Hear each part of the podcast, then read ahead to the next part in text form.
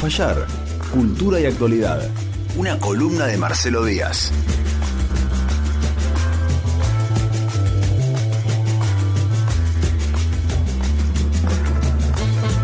Y ahí lo vemos a Marcelo Díaz sentado en su casa, en su habitual locación para hacer videollamadas y entrevistas en medios, pero tiene la particularidad que hay un solo rayo de sol que entra por la ventana y le dan la cara justo, como si un dios desde la divinidad le lo esté iluminando. ¿Qué haces, Marcelo? Bienvenido. ¿Cómo va? Buenas tardes. Eh, buenas Hoy sí que son buenas tardes, ¿no? Porque venimos de una, de una mañana, digo, en comparación, ha mejorado mucho el día. Fue una mañana terrible, me mojé mucho a la mañana, así que estoy muy contento con este sol que me da en la pelada. sí, debe ser eh, muy reconfortante el sol en la pelada, ¿no? Totalmente, ya te va a pasar, así que no. Bueno, yo, espero que no, pero puede ser que sí. bueno, em, Marcelo, te vas a meter con un tema muy sensible hoy, que, tiene que ver con esas em, fake news o informaciones falsas que por ahí surgen, que uno tira digo, hay como todo un equipo que pensó eso, ¿no? Vayamos por acá y después hay otro grupo de personas que se dedica eh, adrede a compartirlo y, a reproducirlo y otras personas que como habla en contra de alguien que le cae mal, le dice más sí, mandalo por WhatsApp, subilo a con. Es como cuando aparece eh, el niño polla vestido de médico y dicen, fíjense, este médico que tal. Y el viejo le manda a compartir, o aparece la actriz porno Mía Califa que dice, o una enfermera. Y dale, metele, si total. Si ayuda a desbaratar, hagámoslo. Pero vos vas a ir a algo mucho más fino que, estos ejemplos que estoy dando yo. Eh, y tenés un par que ya lo estuvimos charlando y está buenísimo. Y me encanta por dónde vas a arrancar. Pero no, no quiero anticipar nada porque no quiero meter la pata. Pues yo voy a arrancar como, como estamos en invierno a pesar del sol. Digo, lo que nos está impidiendo la, cuarentena y no poder movernos es, por ejemplo, ir a esquiar a Villa Gesell. No, no, no, Marcelo. yo tenía todo listo para ir a esquiar a Villa Gesell y me, cagó el virus, ¿no? Pero. Vos ibas a ir Julio a Villa Gesell con los esquís, el, snowboard y todo eso. Exacto, para, para, para esquiar en las montañas de Villa Gesell, ibas a pasar que son las que aparecen en no sé si, vieron X-Men, primera generación, la película de los X-Men del 2011, que en un momento aparecen unos nazis que están en Villa Gesell y aparece el cartel que dice Villa Gesell, Argentina, y hay unas montañas nevadas gigantes, la cordillera detrás. Bueno, hace unos días publicó eh, Sebastián Iglesias, un publicista de Villa Gesell, en su blog publicó que él fue el culpable de que Villa Gesell tenga montañas. Eso fue buenísimo porque eh, inclusive se sigue compartiendo eso, ¿viste? Lo de eh, Villa Gesell con montañas y nieve y demás cuestiones. Claro, fue una campaña publicitaria que él hace con su agencia en donde el eslogan era, podés ir a otro lado, pero siempre volvés a Gessel. Exacto. Y la imagen eh, tenía varias piezas de imagen, y las piezas tenían la característica de que compartían algún lugar icónico de Villa Gesell con otro, con mezclado con otro lugar. Entonces había un parador y, y, enfrente del parador en el mar estaba el faro del fin del mundo de Ushuaia. Ushuaia sí. Y después había la peatonal de Gessel y todos unos San Bernardos y toda gente, toda gente cubierta de pulóveres, ¿viste? Y con esquíes, como si estuviera en Bariloche. Y había uno que era el, arco de entrada de Villa Gesell con montañas detrás. claro. Esa, era la campaña publicitaria. ¿Qué pasa?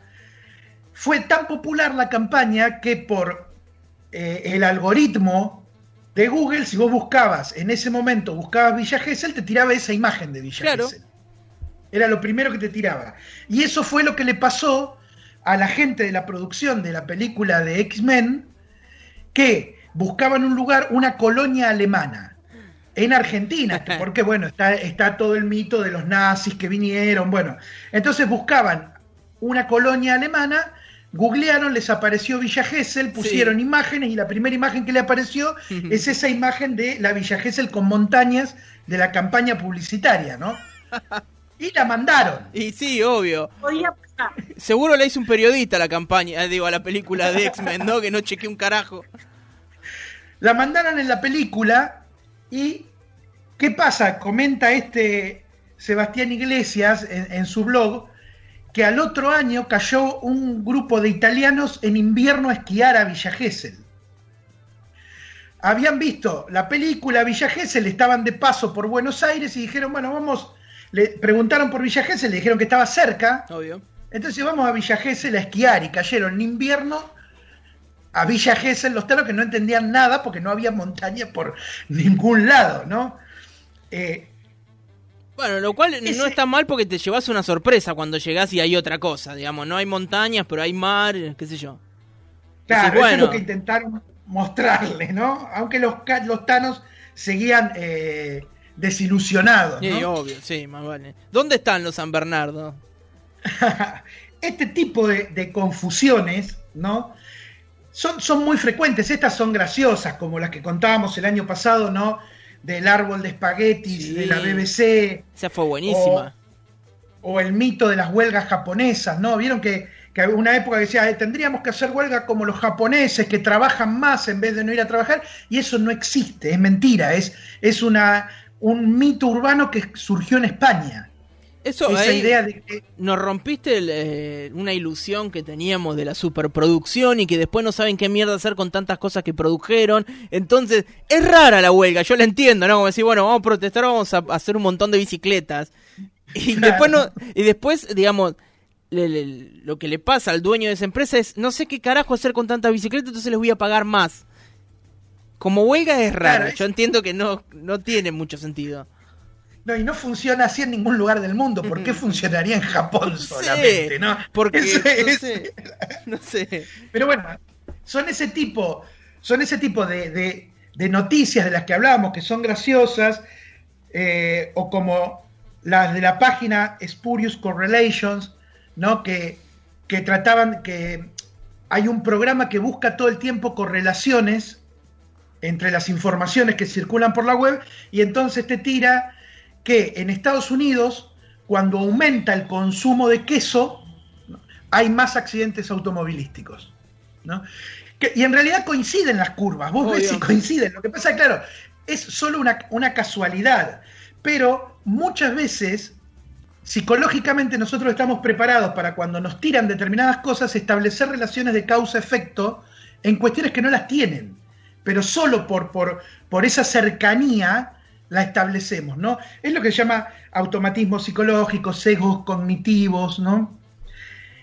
Leía la otra vez que un grupo de, psicólogos de Estados Unidos hacían un, estudio para ver por qué la gente se cree las fake news, ¿no? Porque por lo general están buenísimas las fake news.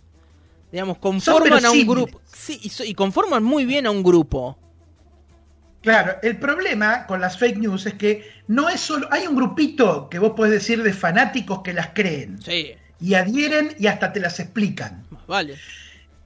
Y hay otro grupo, la mayoría, que la conclusión a la que llegaron estos psicólogos es que en realidad no le prestan demasiada atención. La ven medio así como de costado, viene, te agarra medio distraído tiene que ver con cierta atmósfera de creencias en las que vos te manejás, mm. y listo, la diste por cierta.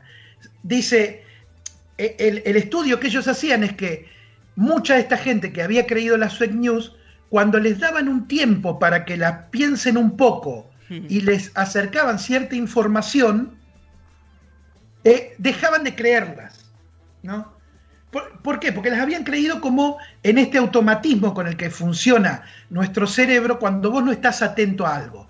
Lo cual es lógico porque nosotros no estamos todo el tiempo atentos a todo, no podríamos, en lo que seríamos. Uno está atento a lo que está haciendo, ¿no? Y por ahí, en el medio de eso, miraste un Twitter y te apareció tal noticia y bueno, la diste por cierta porque no le prestaste mucha más atención que eso.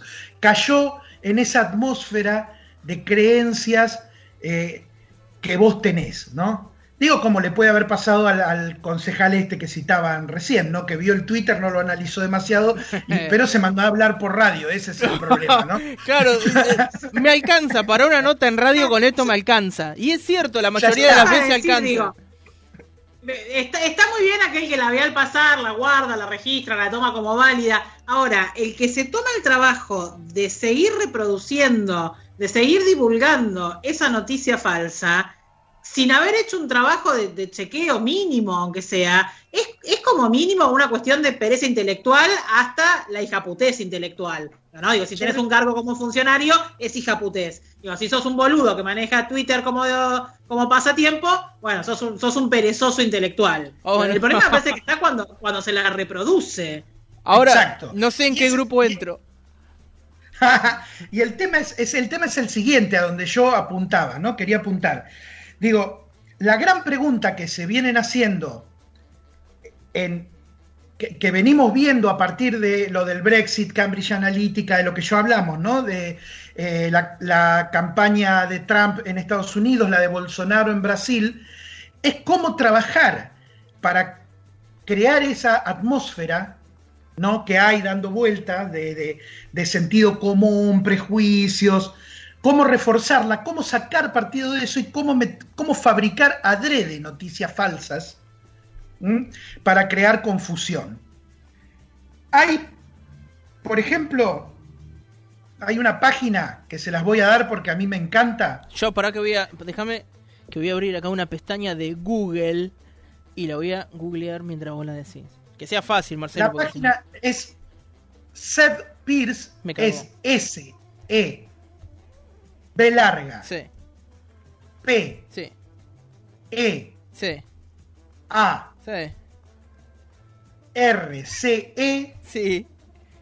Punto com. Punto com. Barra, la, la, barra lateral incluida. Sí. Ahí le pones bullshit. Sí, bullshit. Ahí va. Enter. ¿Y te apareció una página gris a cuadraditos? Sí, claro. Bueno, esa es una página generadora de páginas espirituales. Me jodés. Por ejemplo, la que yo tengo abierta ahora dice, nada es imposible. El objetivo de los campos morfogenéticos es plantar las semillas del conocimiento en lugar de la codicia. La conciencia consiste en transmisiones de energía cuántica. Y te viene con unos fotitos de un muelle y unas nubes. Pero si apretamos en un botoncito que hay arriba que dice reionizar, reionizar electrones, sí. Ahí va. te cambia y te tira otra página que dice compartir requiere exploración. La vida es la conductora de la alegría. Nada es imposible. El sistema solar te llama a través de superposiciones de posibilidades. ¿Puedes oírlo? No, está buenísimo. ¿Para que me vengo quedando sorda? Tiene, una, tiene Si apretás de nuevo, si apretás de nuevo, te aparece navegar en la búsqueda de la visión es convertirse en uno con ella. Al evolucionar, vivimos. La sabiduría requiere exploración. Y así te puedes pasar horas que te tira páginas que no dicen nada, absolutamente nada, que es, pero que eh, pasan tranquilamente sí por esta, eh, este, este, discurso New Age, ¿no? Eh, ¿Qué es eso? Es repetir eh, todo el tiempo la, cuestión de, esa atmósfera, ciertas palabras que se repiten. ¿Qué es, lo hace, ¿Qué es lo que hace este programa? Captura frases que se repiten en miles de páginas de New Age o espirituales y las mezcla al azar. Y queda algo que es absolutamente creíble. Ir a lo largo de la búsqueda es convertirse en uno con ella. Si no lo entendiste, anda a leer, viejo. Claro, sí, eh, no hay manera de entender porque esto es como una sanata, pero en realidad, pero en realidad es perfecto porque captura la atmósfera de eso, ¿no? Sí, sí, sí. Digo, entonces, eso lo puede hacer un programita, lo puede hacer para diversión, pero ese mismo, vos también puedes tener programas que estén todo el tiempo rastreando cuáles son los intereses de los usuarios de las redes Sí. y generando contenidos que respondan a esos intereses. Quien hacía algo muy lindo, muy, muy lindo así, y hiperlocal, eh, Jorge Mux. Le mandamos un saludo a Jorge Mux, que armaba noticias eh, bahienses con datos de la realidad y le metía un bolazo entre medio que quedaban divinas. Aparte se toma el laburo de hacer un textazo así.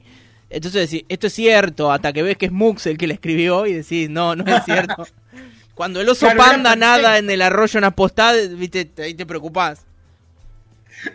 Era perfecto porque aparte él se, se apoyaba en esto que tenemos los bahienses que decía "Eh, esta ciudad de mierda, ¿no? Claro. Claro. Era como reforzar esa creencia todo Sí, el tiempo, sí, ¿no? De, sí. que, de que pasan cosas terribles acá, ¿no? Bueno, eso mismo es lo que hacía Cambridge Analytica. Lo que pasa es que aplicado a noticias que tienen que ver con la, con la política, explotando los automatismos, los signos cognitivos, los sesgos cognitivos, en campaña de desinformación, confusión y noticias falsas.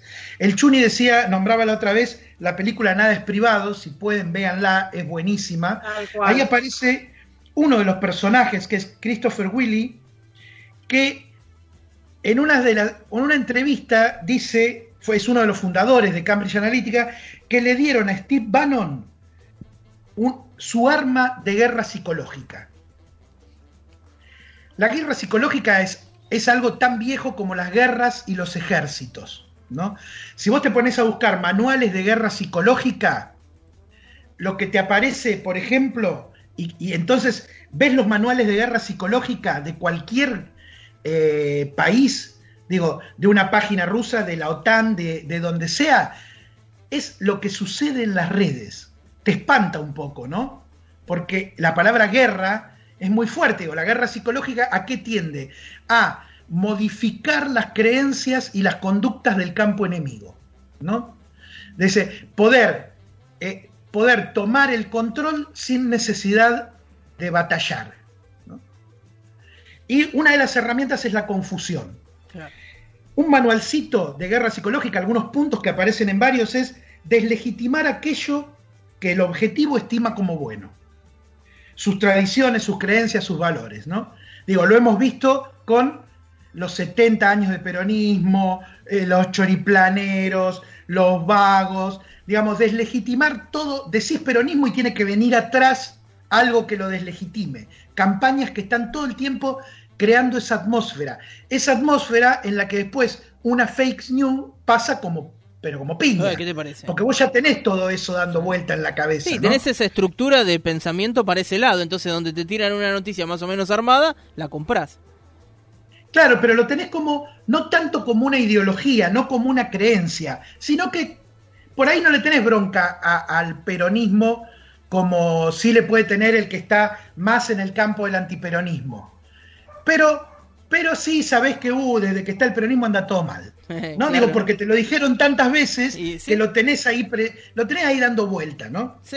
Digo, esta, esta página que vimos del eh, el reionizar electrones de, de New Age, la podés hacer tranquilamente con frases de economistas que aparecen en los medios. Claro. Yo creo que la podrías hacer tranquilamente. ¿No? Y entonces apretarías un botón y te tiraría. La presión impositiva conspira con el PBI y no deja crecer a los emprendedores, ¿no? Y apretás el, el otro botoncito y te dice la iniciativa individual que es ahogada por las fuerzas del Estado, que y, y, todo el tiempo tendrías algo así, ¿no? Sí, sí, sí. El segundo punto de los manualcitos de guerra psicológica es socavar el prestigio de los líderes del enemigo. ¿Mm?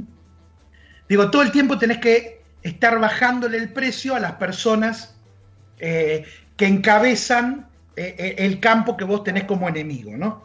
Tercero, involucrar a personalidades destacadas del campo enemigo en acciones delictivas. Es decir, tenés que decir que es chorro, que es corrupto, Claro. que lo vimos, digo, lo, lo mismo que se dice acá de Cristina eh, y del kirchnerismo es lo que se hizo en Brasil con Lula y es lo que hizo Trump en la campaña con Hillary Clinton. Era la corrupta Hillary era en la campaña. Digo, es como el mismo modelo ¿no? que, que va siguiendo todo esto. El otro es agitar conflictos todo el tiempo. Digo, en el medio del conflicto, vos tenés la tendencia de tomar partido por alguien. Si estás tranqui, capaz lo pensás un poco más el tema. Pero si te están apurando y están en el medio de las piñas, bueno, eh, tomás partido por alguien, ¿no? Es eh, mantener vivo el clima de conflicto permanentemente. Enfrentar a los jóvenes con los viejos. Porque eso te permite a vos después pararte en el campo de la novedad. Vos sos todo lo nuevo. Lo otro es la vieja política, lo que ya no va más, lo que no se puede seguir haciendo, que también lo hemos escuchado hasta el cansancio, ¿no? El, en, la película esta, eh, Nada es privado, muestran cómo Cambridge Analytica hace la campaña en Trinidad y Tobago. Y la campaña la enfocan los jóvenes, ¿no? Y la campaña que hacen es para que los jóvenes no voten. Porque eso eh, eso le daba muchos votos al, partido que venía primero. Entonces, eh, Cambridge Analytica apoya al opositor y lo que se dan cuenta es que si le sacan los votos de los jóvenes al otro, le, descuentan los puntos que se necesita para que pierda. Y entonces la campaña es esto, tal cual, ¿eh? es no hay que votar, basta de los viejos que están en el poder, está todo corrupto, ¿no? Otro punto, seis, obstaculizar con todos los medios el funcionamiento del gobierno. Eh, los palos en la rueda. Todo el tiempo, exacto. Todo, todo con lo que se pueda. no, digo, vimos cómo la semana pasada en la provincia no se aprobó la ley de financiamiento. Sí. ¿Mm? Digo que eh, lo, escuchamos a Marcelo Feliu hablar, escuchamos eh, después a, a, nosotros a Utermín entrevistamos a Otarmín, claro, que decían, es, esa herramienta siempre se la votó la oposición a Vidal. Es decir, nunca se le privó contar con esa herramienta a Vidal. Claro, sí, porque es una herramienta de financiamiento, básicamente. Exacto.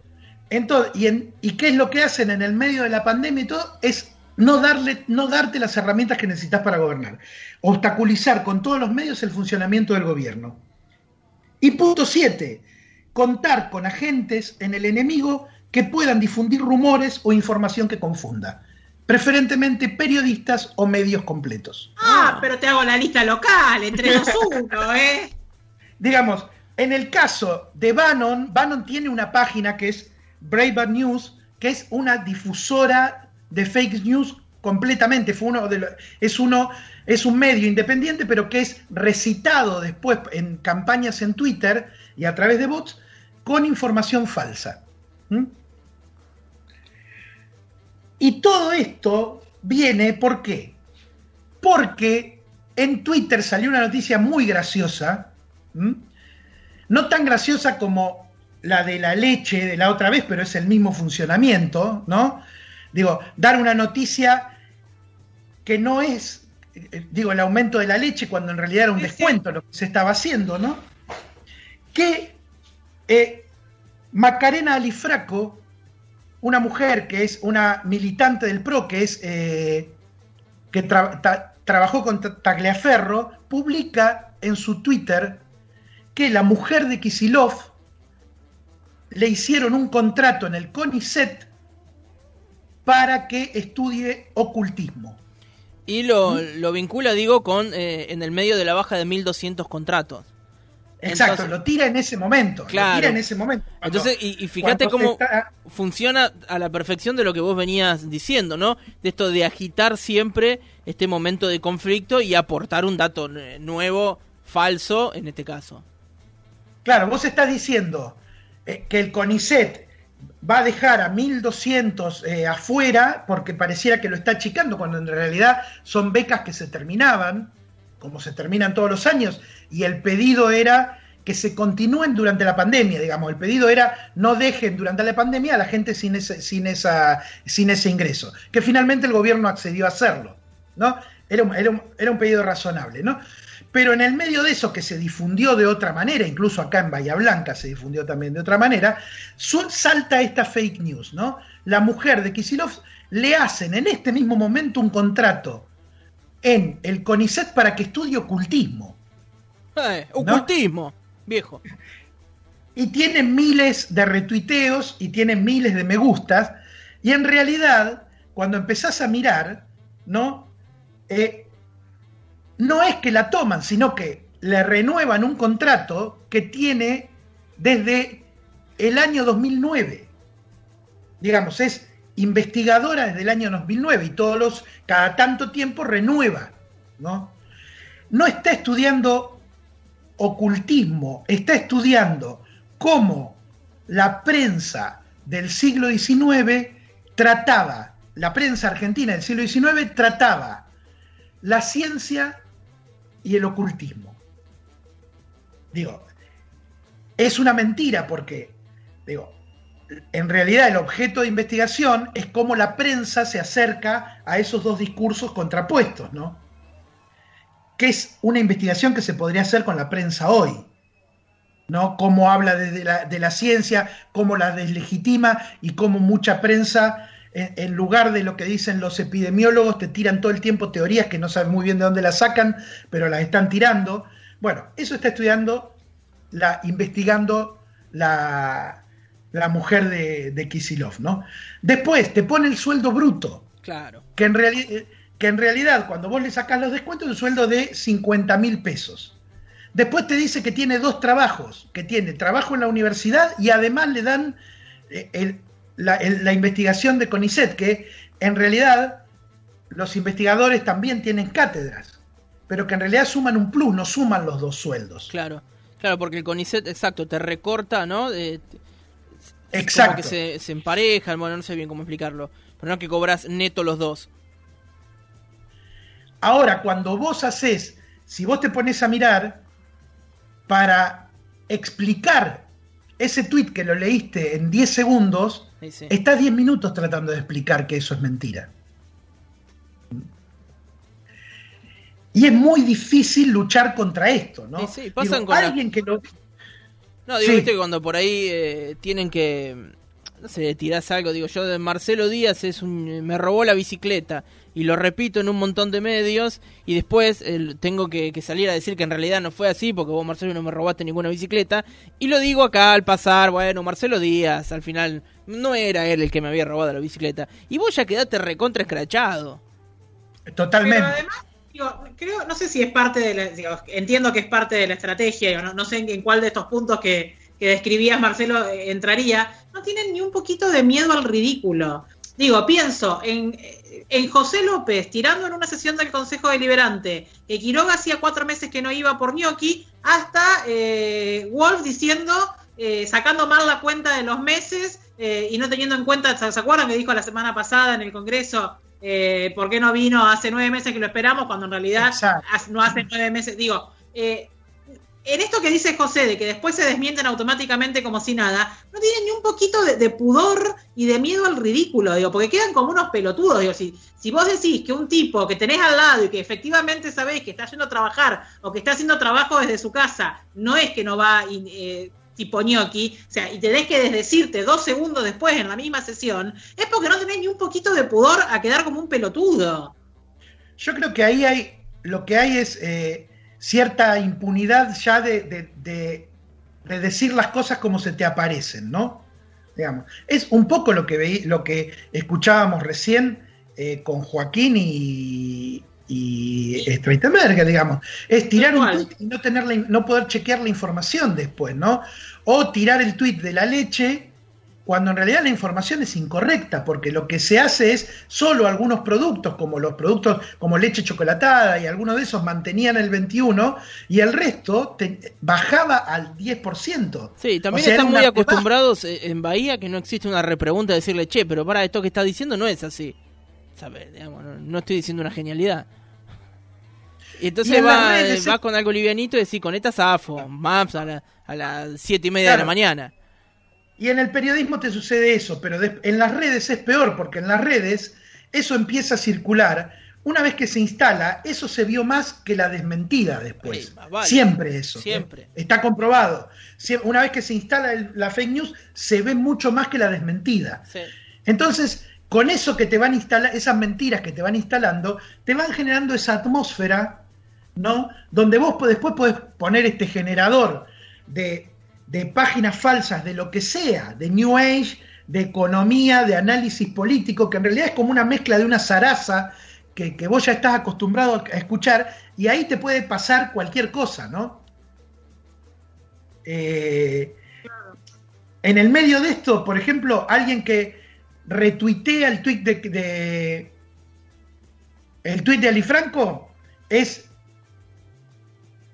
eh, te aparece te aparece alguien que dice contratan a la mujer de Kisilov para estudiar artes oscuras.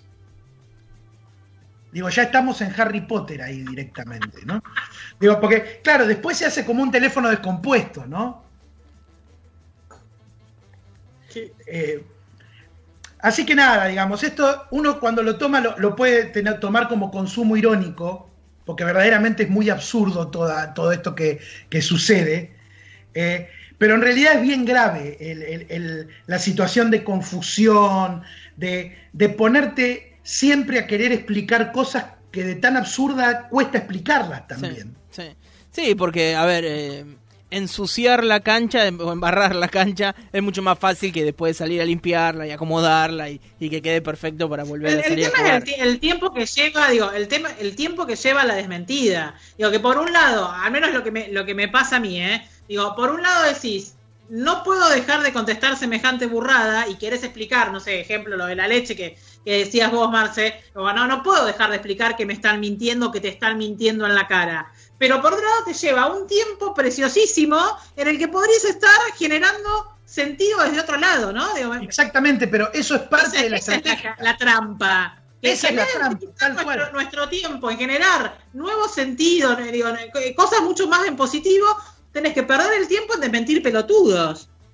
Esa es la trampa y lo que me interesaba es que esa trampa está, es, viene aplicada al, market, al marketing político desde la guerra psicológica, es decir, viene desde las áreas de inteligencia de los ejércitos que lo hacían con países enemigos históricamente, trasladado al marketing político y aplicado a lo cotidiano.